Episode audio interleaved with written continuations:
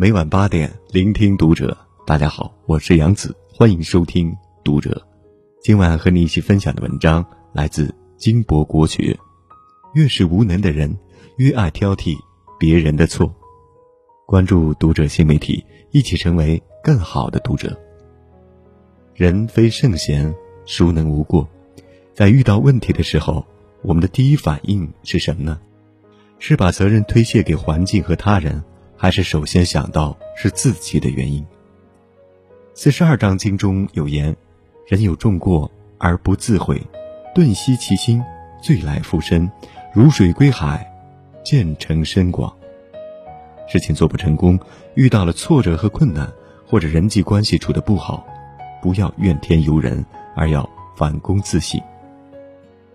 做人最忌讳的是总挑剔他人，不从自己身上找原因。先讲一个笑话：一个男人近期发现妻子的耳朵越来越聋，经常是问了好几遍都没有回应，于是他就去问医生：“我该怎么办？”医生告诉他：“你可以试着多喊几次，比如先站远点提问，然后站近点提问，最后站在他身后提问。”男人回到家，进门的时候问了一句：“亲爱的，今晚吃什么？”没有听到回应。男人就往前迈了几大步，接着问：“亲爱的，今晚吃什么？”依然没有听到回应。男人失望的走到妻子身后，又一次问道：“亲爱的，今晚吃什么？”这个时候，他听到妻子说：“吃鱼啊！”我都回答你三遍了。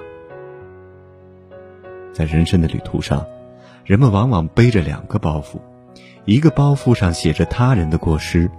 另一个包袱上写着自己的过失，然而很多人却往往把写着他人过失的包袱放到胸前，而把写着自己过失的包袱放在了背后。所以这类人无论怎么看也看不到自己的过失，但是一低头却很容易看到别人的过失。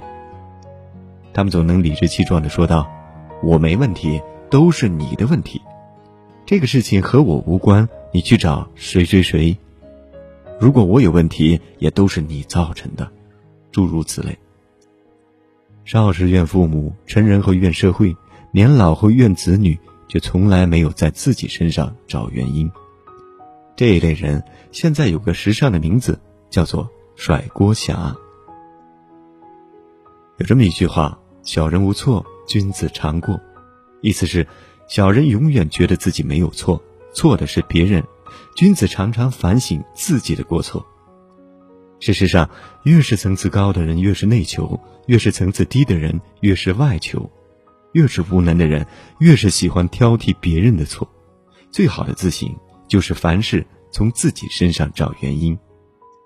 强者懂得自我反省，找出问题的症结所在，解决问题；弱者忽视问题，推开责任，抱怨不止。所谓自我反省，其实就是自我检查，自知极短，从而弥补短处，纠正过失。人生在世，要面对两个课题，一个是外部的，一个是自己的。我们无法决定外部的事情，但能通过反思来改变自己。可现实中，我们总是习惯的掩饰自己的错误，不愿面对，因为反省是一个自我解剖的过程。就像一个人拿起刀亲手割掉身上的毒瘤一样，需要极大的勇气。当我们愿意面对真实的自己，向内看自己，我们就拥有了自我超越的勇气。正如《法句经》中所言：“不好则彼，勿自省身。如有知此，永灭无患。”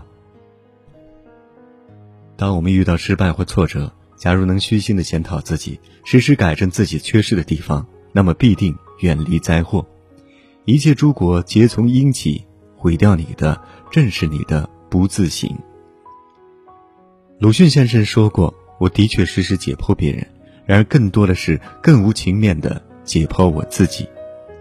学会自省的人，才会凡事从自己身上找原因，而不是一味的去责备他人。如此方能更好的认清自己，驾驭自己的人生轨迹，才会越来越接近成功。”曾国藩在每天的日记中都要将自己一天的言行进行一番彻彻底底的反思清扫。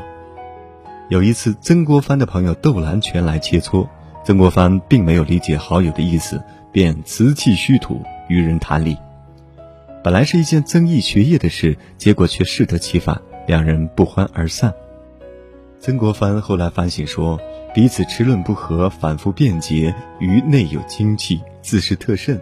反依别人不虚心，何以明于则人而暗于则己也？道光二十二年十一月初九，曾国藩去戴云家为其母拜寿。本是喜庆之事，结果曾国藩出言不慎，弄得大家十分尴尬。宴席一散，便匆忙回家。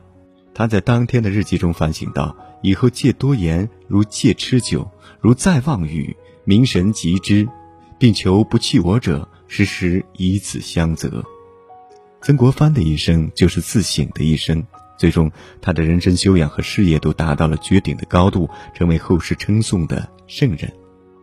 古人云：“静坐常思己过，闲谈莫论人非。”所以说，一个人只有懂得了常思己过，才能摒弃愤世嫉俗之心，抚平生命的浮躁，才能拥有宽广恢宏的气度，择善而行，才能约束自身日常的行为，规范进取的道路。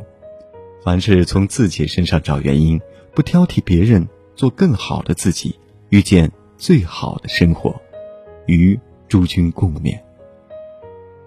好了，今晚的分享就到这里，感谢您的收听，关注读者新媒体，一起成为更好的读者。我是杨子，晚安。